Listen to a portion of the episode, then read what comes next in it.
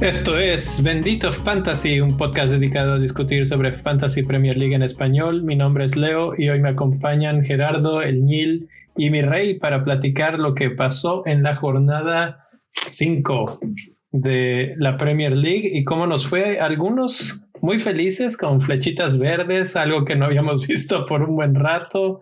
Eh, así es que probablemente escuchen que cacareemos nuestros equipos, sí. Pero este no, no fue todo perfecto para todos los equipos. Y bueno, pues ya estaremos platicando de eso. ¿Cómo están? ¿Qué tenemos para hoy, eh, mi rey?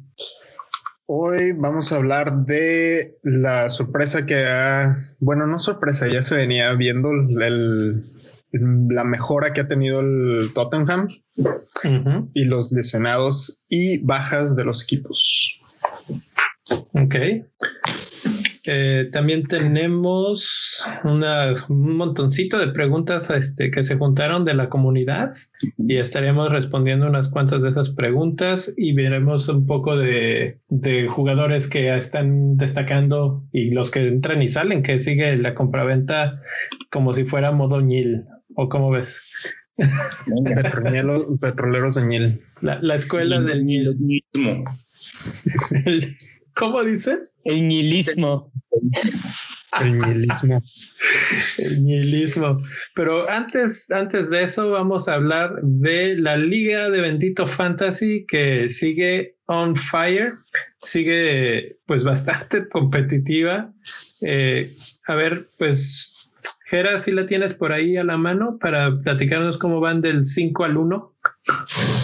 Sí, bueno, en el eh, lugar número uno sigue Marcianito. Estuvo eh, la jornada pasada, estaba en primer lugar en Francia y eh, pues es un es una buena señal para su equipo. Ya se, se mantuvo en segundo lugar tenemos a Rocío Gallego, que también había estado y jugó su wildcard, 84 puntotes nada más. En tercer lugar tenemos a David Koch, que tiene, hizo 67 puntos. En número cuatro tenemos al ya conocido Diego. Diego usó su wildcard y tiene hizo 87 puntos también. En quinto lugar está Alfredo Álvarez, otro equipo con Wildcard, 88 puntos, entonces rayando los, los 90, la mayoría en el, en el top 5. Oye, pues semana de wildcards entonces y, y wildcards positivas porque varios arriba de los 80 puntos. Sí. Es lo que esperas de un, de un wildcard. Estuvo bien aplicado. Estuvo bien aplicado. Wildcard de 45 puntos de la jornada 3. esos, esos wildcards de 45 puntos nomás no. Bueno, pero les digo, espérense, aquí es cuando hay que usar los wildcards. Pero bueno, vamos, vamos, quiero revisar rapidito así a Marcianito que se mantiene en primer lugar, eh, capitanea a Sterling con 22 puntos totales. Su segundo mejor jugador es Barkley, que hace 11 puntos y hace el dos, eh, pues el, dobleteo ahí con, con Grealish también, que esta vez no, no hizo puntos. También está confiando en Saha, son jugadores que no estamos viendo en, muchos equipos o que no se oyen mucho en Twitter y esto, eh, o, por lo menos no ves que todos estos juntos y pues le está resultando bastante bien esta opción diferencial a Marcianito. Eh, de los de Wildcard, podemos hablar del de Rocío, que eh, fue un buen Wildcard, ochenta y tantos puntos es siempre bueno, y capitaneó a Son pero no solo capitaneó a Son, sino que además trajo a Kane a, su equipo. Entonces, con eso le fue más que suficiente para catapultar a su equipo a las alturas, porque realmente el resto eh, no estuvo mal, pero tampoco es así como que para volverse locos. Y tiene a Killman en la banca. Y tiene a Killman en el segundo lugar de la banca, no solamente en la banca en el segundo lugar de la banca. Pudo haber rayado los, los 100 puntos. Sí, aunque la verdad es que el equipo que armó está bien para, para durar un buen rato y eso es lo que tienes que buscar en un wildcard y, y lo hizo muy bien. Por ahí el Nil también le fue bien, aunque sin wildcard. y, y nos, nos estuvo platicando de su gran rivalidad. ¿Cómo vas ahí en esa? De hecho, sí, no es una rivalidad, es una fusión, llamémoslo así. No, la verdad, Javier Amés se aventó un wildcard, 98 puntos. Estoy revisando la, liga de Benito Fantasy. esta jornada es el que más puntos hizo. Exactamente. Y este subió del lugar. No, no es cierto, ¿cuántos puntos tuvo? Subió del lugar 98 al. Ah, no, 98 puntos, subió del lugar 98 al 76. Un buen brinco que se aventó. Entonces ya estamos ahí, se ve escuché muy feo, pero arañándonos. llevamos cinco puntitos. No, pues. Ya, ya, ya, ya ahora, bueno. ahora, el siguiente tema es ver si vamos para arriba o nos empezamos a hundir otra vez juntos. Ya, ya van a empezar a, a ponerle número, a, en qué número se va a pelear esta, esta batalla. Yo creo que mañana empezamos a organizar si, si vamos para arriba o para abajo. Eso suena bien, pues. Bueno, pues esa es la liga de Bendito Fantasy. La verdad es que se está poniendo bastante divertida. Eh, con estos brincos que, que dimos algunos, este, salimos de las profundidades y subimos a, las, a la mitad alta de la tabla, digamos. Hay otras gentes como mi rey que han vivido todo el rato en esta mitad alta de la tabla y dicen, ¿de qué me hablas? Pero, eso, eso solamente me ha pasado esta temporada. Mira, eso significa que he aprendido algo. Exactamente. Algo aprendido. Pues bueno, ahí está Bendito Fantasy y pues hablando de Bendito Fantasy vamos rápidamente a agradecer a los Patreons y a los nuevos Patreons porque tenemos una nueva persona en la tribuna, en el, en el nivel tribuna, que es Don Julio. Gracias, eh, don Julio, por estar por aquí. Ya, ya está en la comunidad de Discord y ya empezamos ahí a... Cada, cada vez se vuelve más, más viva esa, ese chat. Hay veces que es hasta difícil seguirle el ritmo porque pues sí se, sí se prende bastante, pero, pero pues muy divertido. Entonces muchas gracias a Julio y a los que han, se han unido a nuestro Patreon. Eh, para los que quieran unirse es patreon.com diagonal bendito fantasy y ahí pueden encontrar los diferentes niveles, las diferentes cosas que pueden obtener. Eh, la que muchos están escogiendo y que es bienvenidísima es esta opción de tribuna que es por un solo dólar al mes y, obtienen varios de los beneficios primarios de, de, Patreon, pero no es lo único y hay otras opciones que pueden dar un poco más. Entonces se los dejo de nuevo, patreon.com, diagonal bendito fantasy. Ahí los esperamos y muchas gracias a los que ya se unieron. Y con eso pasamos a las transferencias, al sub y baja eterno de esta semana que, que el que encabeza es un viejo conocido. Otra vez. el rey del sub y baja. Eh, ¿Quién se lo echa, mi rey? ¿Cómo está este sub y baja de las transferencias? Pues por eso decía que ya lo vamos a venir otra vez. El tren de Son ahí viene otra vez con todo. Este eh, veníamos viendo que una jornada subía, una jornada lo vendían, una jornada lo compraban, otra lo vendían. Bueno, ahora es la segunda jornada que es el jugador más comprado. Este, y por las razones, pues son clarísimas. Ahorita creo que es el jugador el, con mejor valor costo-beneficio. Y, y después le sigue Kane. Ambos ya sobrepasan los 350 mil compras en este momento de, de, esta jornada nada más. Entonces, eh, yo creo que hoy por la noche, mientras estamos grabando este podcast, va a haber cambio de precio de sus, de sus dos jugadores. Uh, y pues básicamente la dupla que todo el mundo quiere en este momento tener son y Kane. Y con justa razón, yo la verdad es que no soy muy fan del equipo de Spurs y yo siempre no he sido fan de Kane y la verdad es que no tengo ninguna objeción. Vayan y cómprenlos antes de que suban más de precio. Pues ahorita vamos a hablar un poquito más de ellos dos porque nos han preguntado mucho sobre, sobre si vale la pena. Ya, ya platicaba yo del equipo de Rocío que los tuvo, los tuvo a los dos y son los que, los que la hicieron subir tanto. Pero, pero bueno, platicamos un poquito más de Sonic en un segundo. Ahorita eh, avanzamos con eso. Por lo pronto, el tercer lugar es Carver Lewin, este que se sigue manteniendo en las compras altas. Es el único jugador que yo recuerdo que ha anotado en todas las jornadas. Entonces, este mm, es un valor agregado ahí que le da. Ah, tengo mis dudas un poco con, con, lo que pasó con Richardson, que lo vamos a platicar un poquito más adelante, pero por lo pronto sigue subiendo en las, en las compras. En cuarto lugar, un viejo conocido que no lo hemos visto así es Grealish Ah, con 184 mil, casi 185, ya rayando las, uh, las transferencias. Y por último, Rodríguez de, eh, bueno, James Rodríguez también de, del Everton. Oye, a ver, aquí déjame te interrumpo. ¿Qué opinan ustedes de que Grealish esté ahorita entre los más comprados, siendo que esta semana no hizo nada? Ah, creo que viene de la mano de los fixtures que tiene Aston Villa y la verdad es que Aston Villa no se ha visto nada mal. de hecho, el break, eh, o sea, el, el, break entre la temporada anterior y esta les cayó súper bien y como que les cambió la mentalidad completamente al equipo de, de Aston Villa, siento yo.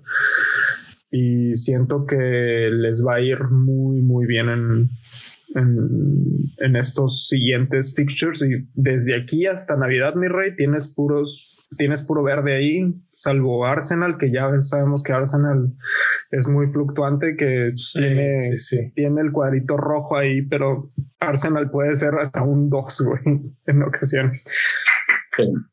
Entonces, si lo vemos desde ese punto de vista, tienes eh, de aquí tienes hasta Navidad para aventártela con Grealish sin problemas.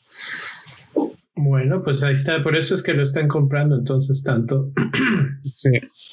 Ah, también, bueno, ¿quién se quiere aventar los, los más vendidos? Túñel. Venga, los más vendidos. Este, los primeros dos son básicamente por lesión, Virgil van Dijk y Kevin De Bruyne. Virgil van Dijk, bueno, como vimos el fin de semana, este, una jugada muy, muy, muy desafortunada. Yo siempre creo que esas son cosas que suceden, no creo que las, las, las intencionalmente y pues se da, ¿no? Yo creo que seis, siete meses fuera. Kevin De Bruyne, que no sabemos bien cuándo pueda volver, pero también tiene ya por ahí una historia, un historial de que sus lesiones se vuelven largas. James Barbie, que, que, que, no jugó el partido pasado y sigue siendo duda, de él no sé realmente que tenga. No he revisado, pero también me parece con bandera amarilla. Tiene un problema en el en la pantorrilla. Ok.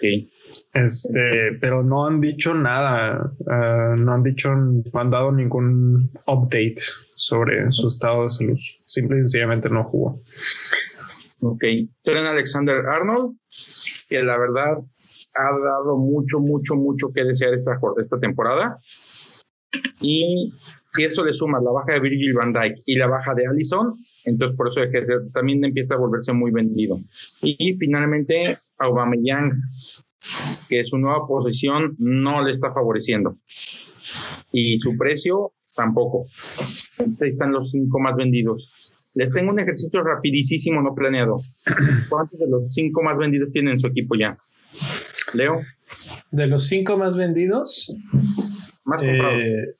Ah, más comprados. Uy. De los más comprados yo tengo a Son. ¿Nada más? Y al Carver Lewin. De hecho, me sorprende que la gente lo siga comprando y esperé que ya todo el mundo lo tuviera. Gerardo. bueno, yo tengo, yo tengo, les cuento, tengo a cuatro de esos cinco y justo el que me falta es Calvert Lewin. Se van a reír.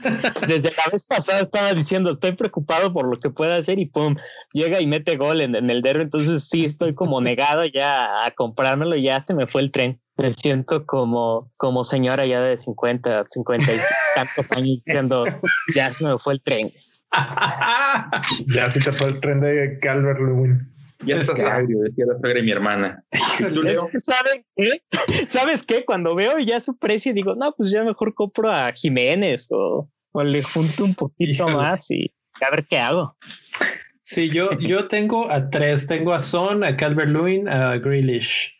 Y, y, les tengo ganas a los otros, pero la verdad es que está muy difícil. Tendría que desarmar un poco mi equipo para poder hacer esos, esos cambios. Aunque, y, les iba a preguntar ahorita del otro lado de la tabla, cuando ves los que salieron, eh, De Bruyne eh, fue uno de los cambios que hice esta semana y precisamente él libera bastantes fondos. Si vas De Bruyne a Son, que fue lo que casi todo mundo hicimos, eh, te libera bastantes fondos y eso permite que puedas este, traer a gente como Rodríguez con más facilidad. En el caso de Alexander Arnold, creo que es la primera vez que lo vemos en este año, en esta temporada, en esta listita de cinco jugadores más vendidos. Entonces, no sé si va a ser la última vez que lo veamos, sobre todo después de lo que le pasó ya a la defensa de Liverpool, probablemente lo veamos más seguido aquí. Y es otro de esos jugadores que liberan muchísimo presupuesto porque hay defensas muy baratos que están rindiendo muy bien y entonces puedes este, aventar todo ese dinero a los goleadores. Sí. Yo tengo 5 de 5. ¿Tú ya tienes a los 5? 5 de 5. El secreto fue que a Son, a Carver Lewin y a James los traje de inicio de temporada. Grealish me costó punto uno más y Kane punto dos más, que es el último que traje. Oye, entonces te han tocado todos los goles de Calvert Lewin. Todos, todos, todos me han tocado.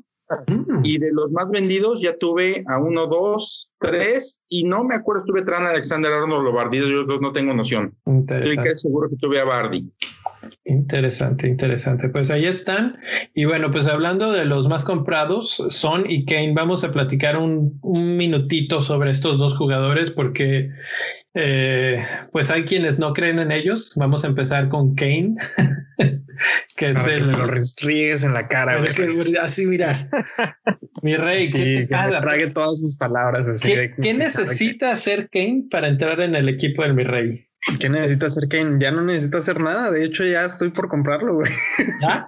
ya, ya hizo entonces lo que tenía que hacer. Mira, mira, la verdad es que siendo sinceros, a mí siempre se me ha hecho que Kane está sobrevalorado en el mundo de fantasy, porque a mí no me tocaron cuando yo no jugaba fantasy todavía, a mí era cuando a Kane le iba muy bien y todo el mundo amaba a Kane. Entonces yo entré a jugar fantasy cuando a Kane ya no le iba bien. Entonces decía, es que yo no sé por qué le den tanto a Kane si si no hace nada, básicamente.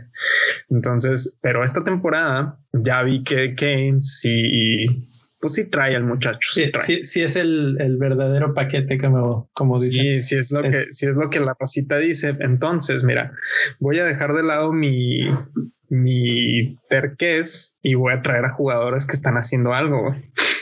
Es que cinco goles en lo que va la temporada y siete asistencias, su mejor temporada en cuanto a asistencias, que eso es lo que para, para concepto de fantasy lo está levantando por encima del, montón, porque ya no depende tanto de los goles. Cinco goles está bien, pero no es el máximo goleador en la liga ahorita, que está, está en la competencia, está bien, pero siete asistencias Estoy casi seguro que es el líder de asistencias en este momento.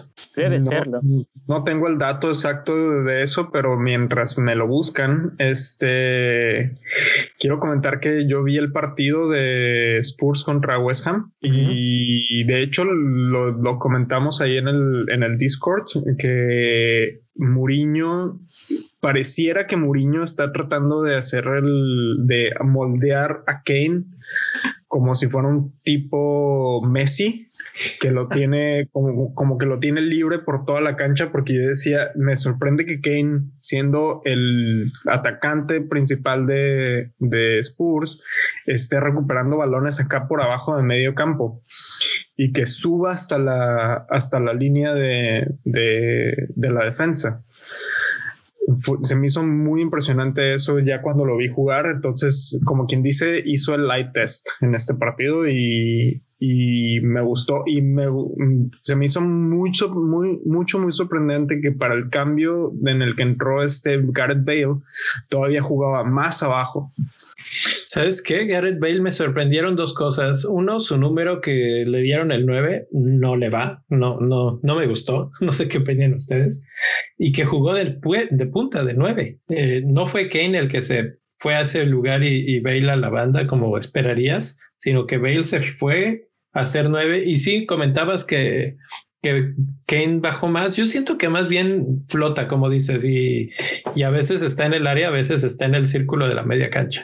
No, pero ¿saben, qué pasa? ¿Saben qué pasa? Que cuando entró Bale, eh, el equipo cayó con una zona de confort, no se dieron cuenta. Sí, entró Bale y yo me acuerdo que creo que hasta lo comenté en el, en el Discord. Dije, eso pudo haber sido una asistencia de Kane cuando le da un pase y Bale eh, entra al área y define mal. Y eso pudo haber sido el, el 4-0, me parece.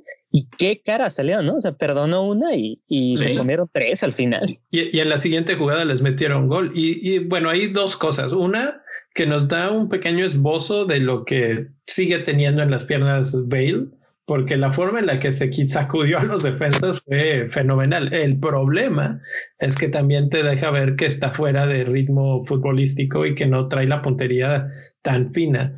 También jugó, que serán 30 minutos, 20 minutos, no recuerdo exactamente, pero sí se veía que ya, ya estaba cansado con ese ratito que jugó. Entonces, este, para lo de Bale, pues hay que tener un poco de paciencia, creo yo. Y para lo de Kane, pues ahí está, ya tengo el dato. Sí es el máximo asistidor. En segundo lugar está McGinn con cuatro. También lo busqué. Yo sinceramente creo que Kane ahorita es el, es el jugador que hay que buscar porque no solamente está anotando goles, sino que también está haciendo las asistencias y se está involucrando en todas las, las partes del campo. eso le da mayores oportunidades de, de, o hacer asistencia o de anotar gol. Y deja tú, ¿sabes qué otra cosa? Los tres partidos que le vienen, Burnley, Brighton y West Brom. Burnley no es un, partido fácil, pero Brighton y West Brom no se han caracterizado por ser buenas, buenas defensas. Entonces. Y fíjate que contra el Burnley, ya revisando este, sus números, yo me metí a ver y creo que el último partido, o sea, ya ahí corríjanme en Twitter si me equivoqué, pero el que le recuerdo metió tres goles en el estadio del Burnley. Harry Kane. Mm. En el último, penúltimo, uno de esos dos. Y el Brighton, pues ahorita no tiene a Louis Dunk, lo expulsaron. Entonces, imagínense, puede, pueden aventarse una fiesta los de Spurs si siguen así. Eso es un muy buen dato, muy interesante porque eh, para como está jugando Spurs en estos momentos, es la de la, la delantera más letal. ¿Quién lo iba a decir? la delantera de Moe es la más letal del torneo pero también tienen una de las defensas más volátiles. Por, eso no hemos mencionado ni una sola vez.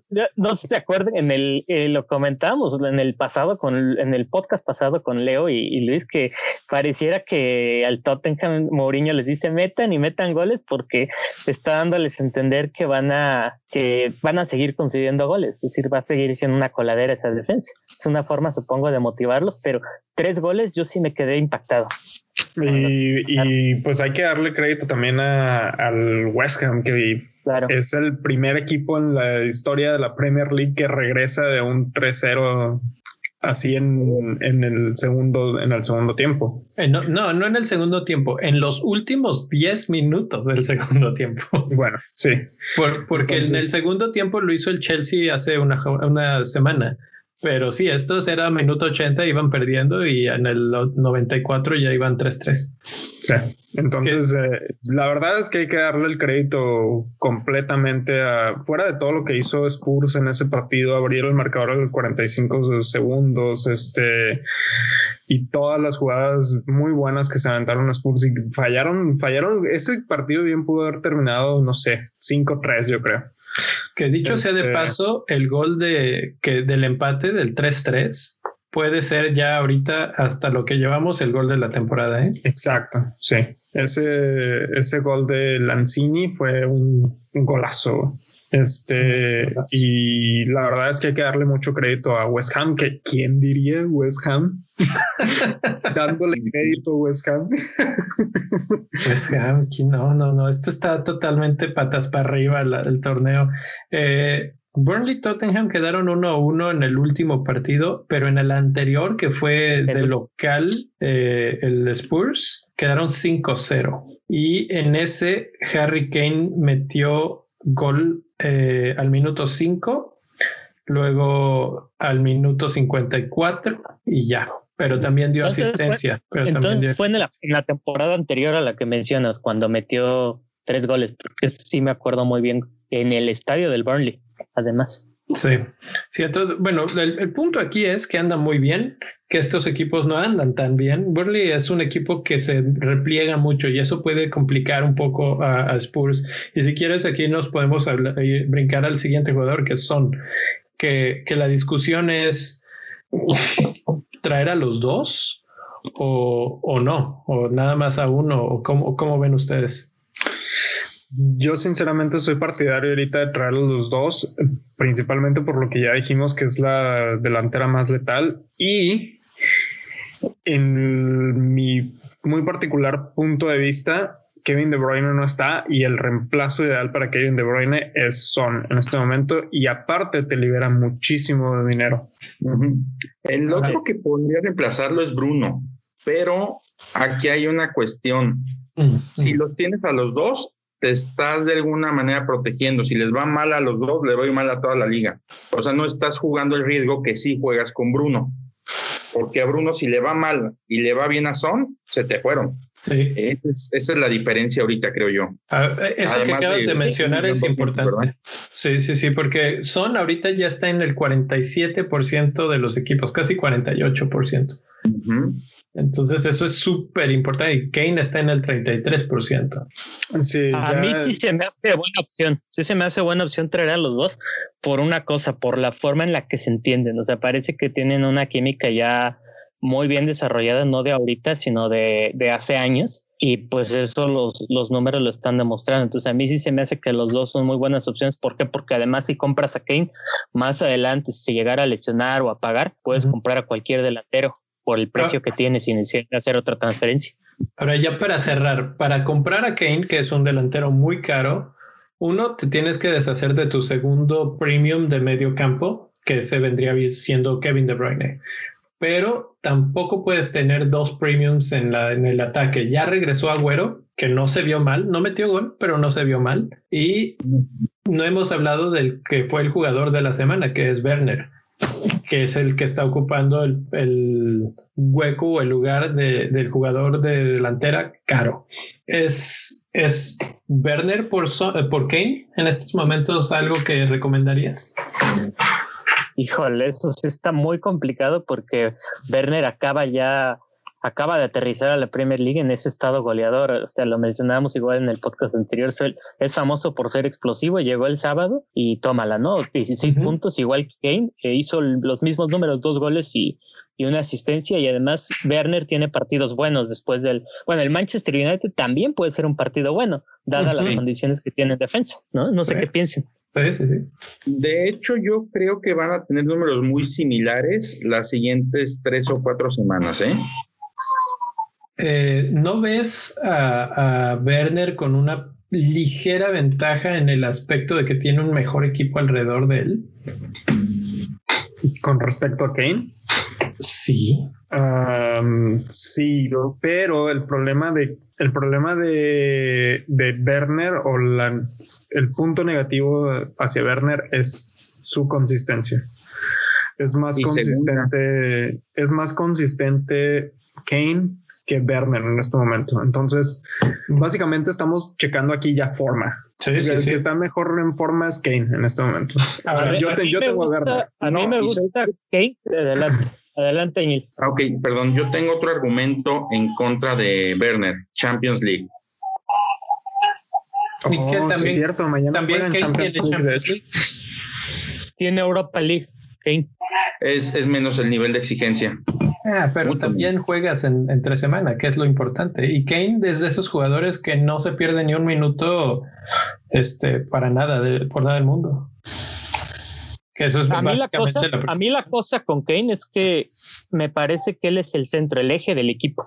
Mientras que con Werner puede que los puntos se repartan porque tienen a, mucho, a un equipo muy goleador. Eh, así lo veo yo. Eso sí, déjenme les digo rápido, los siguientes partidos de Chelsea son Manchester United, Burnley, Sheffield United, Newcastle y precisamente Spurs. Eh, del otro lado, Tottenham tiene a Burnley, Brighton, West Brom Manchester City y Chelsea. Entonces, en los siguientes cinco se parece mucho, pero parece una ligera ventaja para el lado de Chelsea porque pues les toca uno menos del top six. ¿No? Pero bueno, es que sabes que yo ahorita lo que he estado haciendo esta temporada es trato de ver más allá de top six o de cómo viene el equipo es cómo se defiende o cómo ataca. Y en base a eso he ido tomando decisiones. Entonces, por ejemplo, dime si honestamente te espanta la defensa de Chelsea o la del City. Bueno, es que ahorita no espanta ninguna defensa siendo prácticos. No, pero, pero por ejemplo, por eso digo, ¿a quién crees que le puedan meter más goles? ¿A Manchester United, a Burnley, Sheffield, Newcastle o a Burnley, Brighton, West Brom y Manchester City? Yo creo que puede meter más goles Chelsea. Estoy de acuerdo. Sí. Entonces, bueno, la, aquí utilicé este pequeño segmento para meter la discusión de Werner, que se destapó, que a mi gusto siempre se ha visto bien desde que llegó a Chelsea, pero no había estado jugando uno en su posición ideal y dos con sus compañeros ideales ya en este último partido entraron todos los necesarios, que, los que hemos estado esperando. Ya estuvo Sillet, ya estuvo Pulisic, ya estuvo Havers, que también ya metió y, está empezando a ver esa química, está empezando a ver ese, ese conjunto que, que esperamos. Y con este calendario que se debe eh, ir sin Werner o nada más, eh, bueno, si se pudiera el caso Werner y Kane, bueno, sería una fiesta total, ¿no? Si alguien por ahí está haciendo su wildcard y encuentra la manera, mándenos un screenshot de cómo le quedó el equipo, de, cuántos jugadores de 4.0 tienen en la defensa. Con Porque... en la portería de central. Sí, sí, sí. Eh, vamos ahora a los que ya no están o los que están quedándose fuera de la pintura y por eso los estaban vendiendo tanto. Eh, el primero, pues es obvio, eh, Virgil van Dyke. ¿Cómo vieron esa, esa jugada ustedes? Estuvo desafortunada, así como dijo Niel. No, no se ve que haya sido intencional, pero pues los accidentes pasan. Híjole, a mí sí, a mí sí yo no sé si sea tendencioso, quizás por lo que he dicho ya de, que la afición a Liverpool. Que sí, puede ser, pero sí, o sea, tú fue el momento exacto para decir, dejo ir el pie, al fin ya va a ser fuera del lugar, no hay bronca. Pero bueno, es, es, muy difícil de, de, determinar, pero yo sí, digo, sí, sí me vi un poco molesto por la forma de, de, que dejó ir el pie, ¿no? Pero bueno, fue ya. Intempestiva. Sí, exacto. Sí, bueno, más allá de cómo fue, que, que yo sí también opino que, que, fue más bien como, como a lo bruto más que a, a, lesionar, lo pesca de una manera que desde, que desde el momento en que lo vi, dije, este cuate ya se rompió la rodilla. Es, eh, o sea, los que hemos jugado fútbol algún día y algunos nos ha tocado exactamente estar en esa misma posición, ves ese doblez de la rodilla y dices, adiós Virgil van Dijk por seis meses, ocho meses mínimo. Ahora, han estado muy eh, cuidadosos en decir exactamente qué es la lesión. No han, nadie ha dicho ruptura del ligamento. Puede ser que se esguinzó el ligamento y eso reduce bastante el, el tiempo que esté fuera de las canchas, en varios meses. Entonces eh, ya entró a cirugía y este y pues ya vamos a esperar a ver qué, qué reportan, a ver si finalmente dicen si, si fue ruptura del ligamento. Entonces son mínimos seis, máximo unos ocho meses y a ver cómo regresa, con qué confianza regresa, etcétera, etcétera. Sí, pues eh, si es ruptura de ligamentos, ya se perdió toda la temporada. Eso ya, ya no hay vuelta atrás, pero si no es ruptura de ligamento, tal vez lo podamos, eh, podremos estar hablando de unas cuatro semanas mínimo.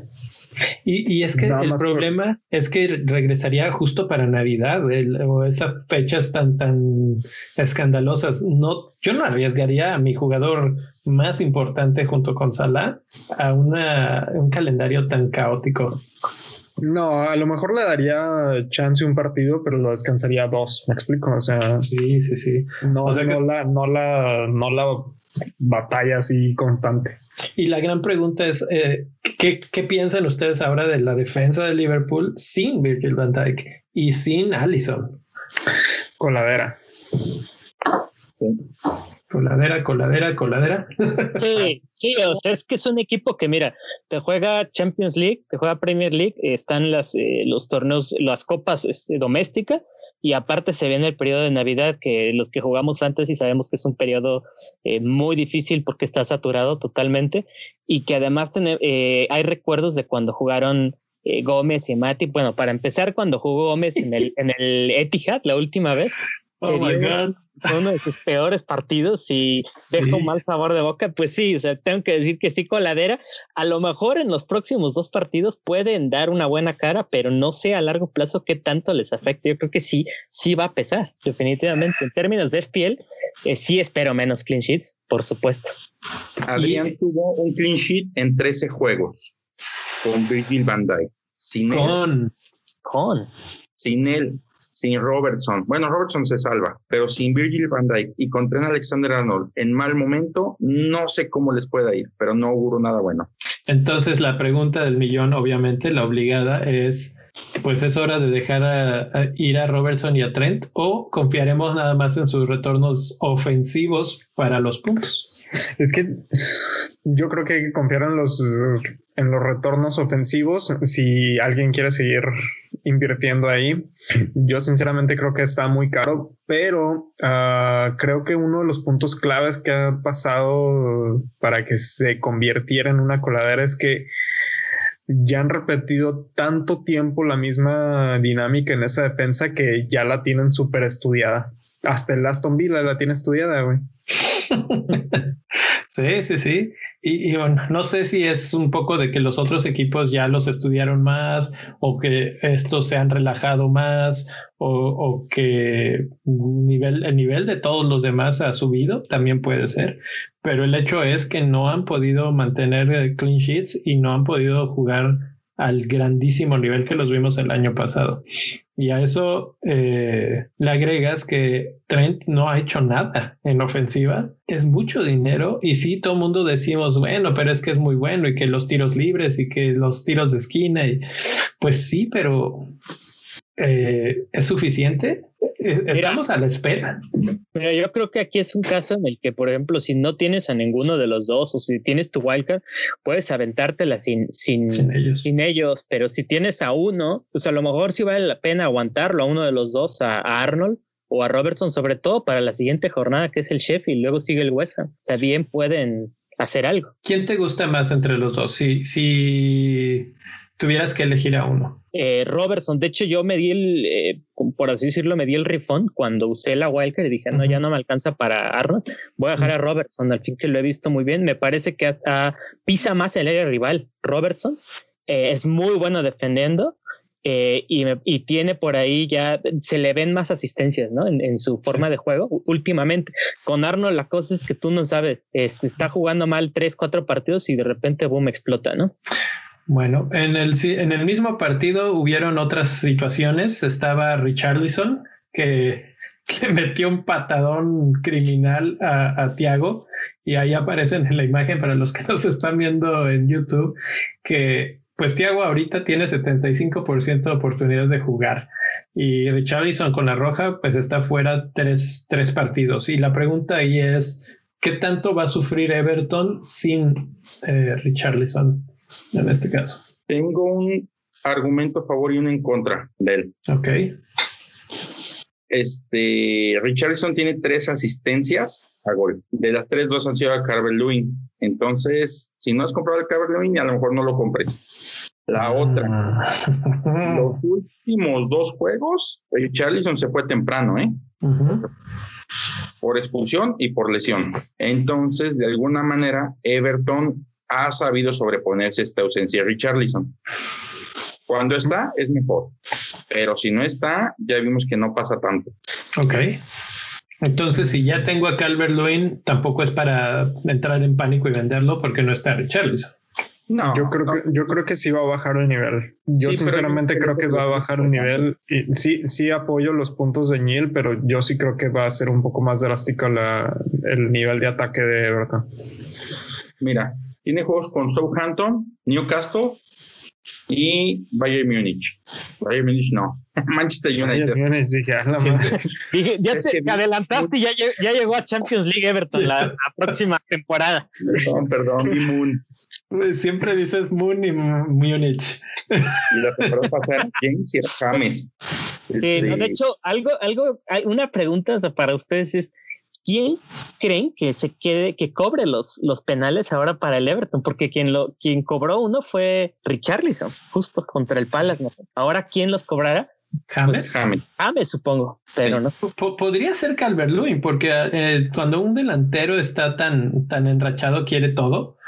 Y, y, pues tal vez pide los penales. Ahí la verdad es que habrá que ver, pero el que se los quede va a ser, ese es el que hay que tener del Everton. ¿O Sigurdsson? ¿Que será que juega? No, creo, yo, yo creo que sería Iwobi el que entre en esa posición. Mm. Sí. Y, y Bardi también en las mismas, lesión, está fuera. Eh, no, no, no sabemos si vaya a regresar. La verdad es que es una lesión muy, ¿cómo se podría decir? Muy extraña porque pues ni siquiera nos dijeron bien qué era, nada más, nada más no jugó de repente y ya. Entonces, pues otros jugadores que, que están ahí. ¿Algún otro que, que, piensen ustedes que sea importante antes de pasar al siguiente punto? Espera, pues, ojo, Bardi, tengo un, tengo un dato. La última vez que Bardi se ausentó un juego, tardó siete en volver a anotar. Sí, fue cuando fue cuando se hizo, se convirtió en papá. Fue cuando papá. Y, pero ahí, pues yo creo que sí tenía influencia un poco eso de, tú sabes de eso, Cuando eres papá de un bebito tan chiquito es otra cosa, ¿no? Ahorita yo creo que, que no. Otro que podríamos mencionar es Antonio. Antonio salió con lesión de, de muslo, 75% de probabilidades de jugar. Eh, obviamente el de Bruyne que ya, ya mencionamos. Eh, pues ahí están los que están fuera esta, para por lo menos esta semana y probablemente más. Eh, ahora sí, vamos a las preguntas de la semana que cayeron varias y muchas gracias por haber mandado sus preguntas. Hay varios temas interesantes aquí. Mi rey, ¿cuál es la primera pregunta? A ver, ahí les va la primera pregunta y se hacen garras ustedes para contestarla porque yo no sé qué hacer. Con el estado de forma que, bueno, no, esta pregunta es de Julio Santamaría. Este nos pregunta con el estado de, de forma del Vila sigue siendo muy arriesgado tener tres jugadores de este equipo. Yo tengo a dos. Estado de forma de Vila, de Aston Villa. Eh, pues mira, ahí te va. Ya vimos en el equipo que va de número uno de Bendito Fantasy ahorita, tiene a dos. Eh, creo que es indiscutible que hay que tenerlo, pero creo que el otro que no se habla mucho es Emiliano, Emiliano Martínez y lo vamos a platicar ahorita adelante, pero ha caído perfecto para este equipo. Entonces, tener dos no se me hace descabellado. Tener tres, creo que sí. Creo que ya es demasiado. Ojo, McGinn es el segundo mejor asistidor del torneo. Sí, sí, es el que pensaba yo, pero uy, me da. ¿Saben que El Aston Villa ahorita parece un equipo de de gangas. Yo tengo a dos ahorita, acabo de comprar a, a ya tenía a Emi Martínez y realmente estoy considerando tener una tercera opción, lo que no sé si es en defensa o en ataque, que en ambas zonas están jugando bien. Hay tres clean sheets en cuatro juegos por Aston Villa y se le une Leeds, que vimos que ya empezó a bajar un poquito el nivel, Southampton, que le cuesta, pero sí anota, Arsenal, que ya dijimos que es un volado, Brighton, que le cuesta, West Ham, no, West Ham ya vimos que sí anota, entonces yo creo que sí podrías empezar a sacar unos clean sheets de aquí, ¿eh? Pues mira, 4-6.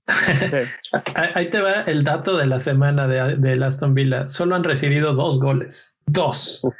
Y solo han concedido cinco oportunidades claras de gol en todo lo que va de torneo. Entonces, eh, digo, sí tienen un partido menos que han jugado, pero como quiera es bastante bueno su récord. Y estoy viendo los números. Eh, Tyron Minks está convertido en un verdadero monstruo. en, la, en, la, primera que jugó, 10 puntos. En la segunda que jugó, 12. Tercera solo uno, pero en la que sigue 7. Entonces, pues si haya, si hay ahí una duda, podría ser Minx para la para el lado de la defensa y McGinn para el lado del ataque que nada más cuesta 5.5 y Minx 5.1. Entonces, por el precio, sí está muy tentador tener tres del Vila. Así es. De hecho, apenas a un tuitero que preguntaba así eh, en Wildcard, ¿cómo ven este? Tenía Emiliano Martínez y de banca tenía el segundo portero del Vila. Entonces a mí se me ocurrió y, pensé, dije, bueno, es que mejor quita ese portero del Vila para que tengas las, los tres lugares disponibles del equipo, ¿no? En cancha. Exacto, exacto. Sí, eso, eso sería bloquearte tus propias opciones. Y son dos cambios para corregir ese error. Además. Entonces, sí. Eh, bueno, siguiente pregunta. ya está relacionada. Martínez es el nuevo Pope. Eh, creo que Pope es el nuevo Pope, pero Martínez está, está ahí, ahí en el, aspecto del precio, sí.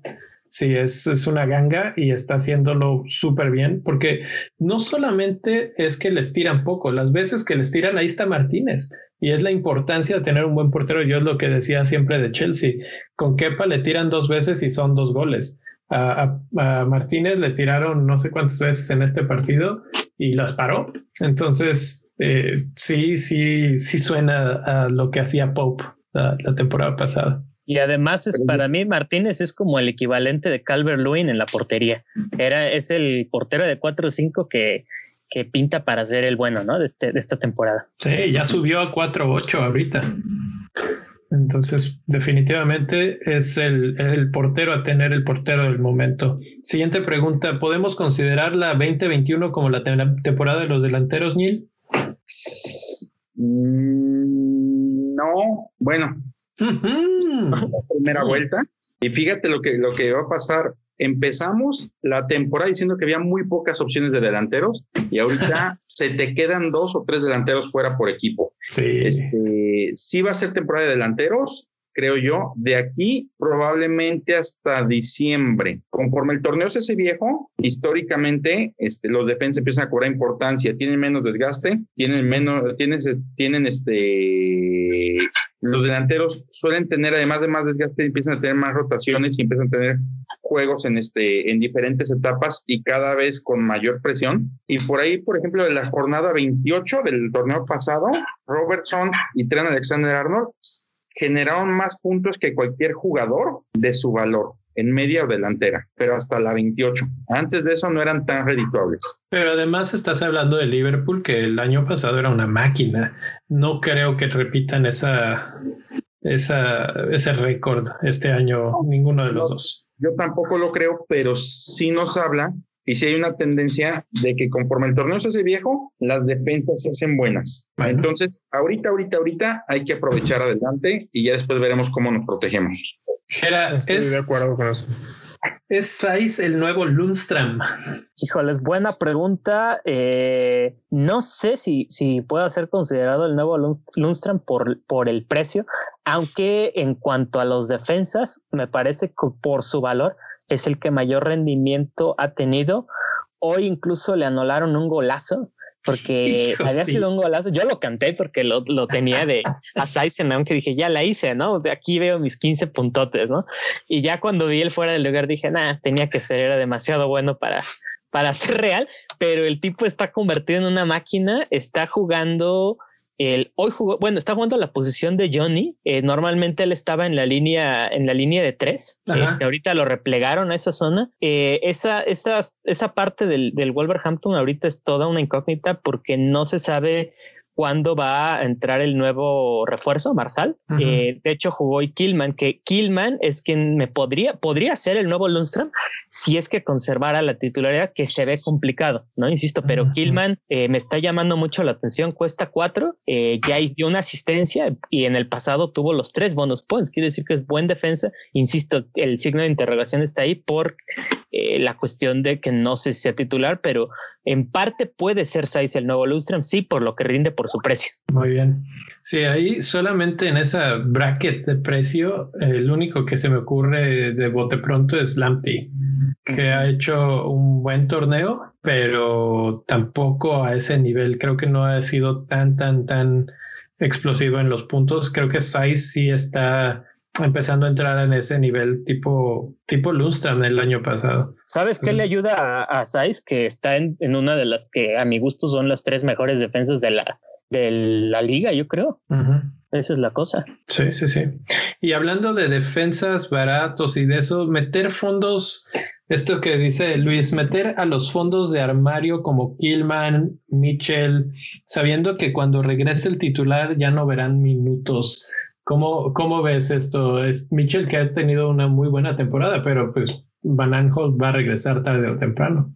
Pero Van Aanholt también juega medio campo. ¿Tú crees que vayan a meterlo a medio campo? Puede ser, ¿eh? No lo vería yo mal porque la verdad es que Mitchell no está para que lo sientes y Van Aanholt no desconoce la otra posición. Pues estaría súper bien porque entonces Mitchell es una súper opción para baratita y, y que está jugando bien en un equipo que no defiende pésimo. Entonces, además, ¿verdad? además es un equipo que, como decían hace ratos, es compras un defensa y lo puedes dejar hasta Navidad por, por las jornadas que tiene, que son fáciles y que además una de las estadísticas que me llamó la atención de la jornada es que creo que solo hicieron un tiro a gol contra el Brighton. Entonces es un equipo con una sí, sí, táctica sí. muy defensiva, hasta negativa, podría decírsele, pero que les funciona, ¿no? El Brighton me sorprendió, dominó el Ese partido fue... como si fuera el City. Ese, ese, que mencionaste ahorita, perdón, ese que mencionaste ahorita fue un datazo porque de hecho creo que fue el, también un récord de ese que fue el único partido en el que solamente hubo un, un ataque y fue por la vía penal.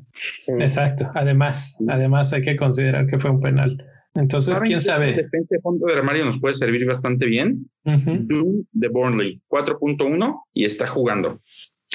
Sí, aunque la, la, verdad es que yo a Burnley le tengo que tener un poco más de paciencia porque aunque no conceden muchas oportunidades, tienen igual cinco como Aston Villa, el mejor equipo en ese aspecto. Sí han concedido goles, tienen ocho en contra en comparación de dos de Aston Villa.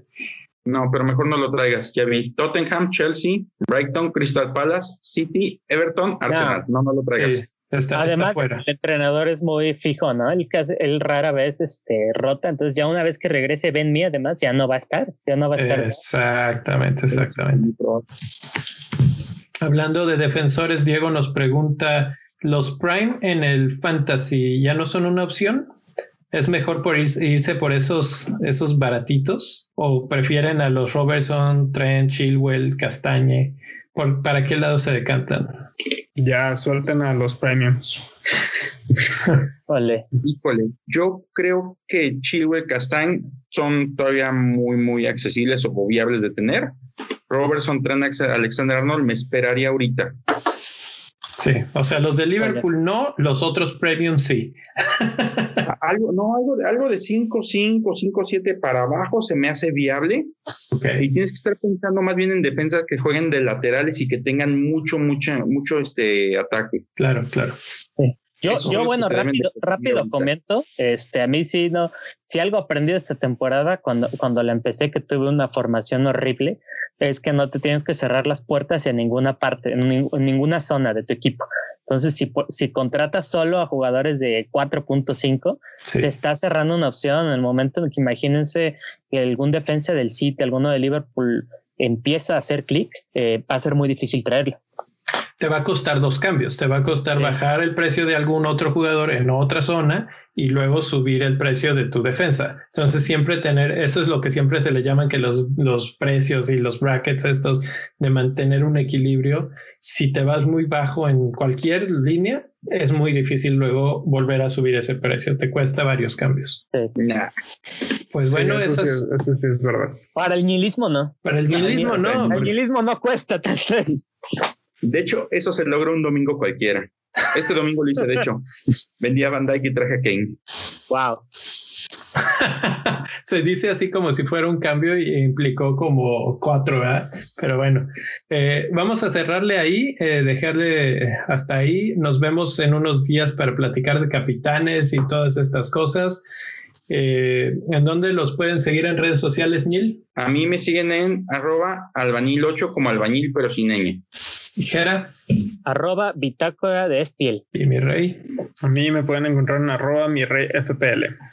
y a mí como Don Fantasy-FPL y a todos juntos como arroba bendito fantasy en todos lados, Facebook, Instagram, Twitter, que probablemente es la que más este ruido hace por ahí pero pues en todos lados hay algo de nosotros, entonces ahí, ahí los esperamos y obviamente en el Discord si quieren participar por ahí, pues ya saben, patreon.com diagonal bendito fantasy y nos vemos en unos días y suerte, suerte con sus equipos, nos despedimos, bye. Arriba la fiera, ganamos 3-2. este güey. ¡Abres!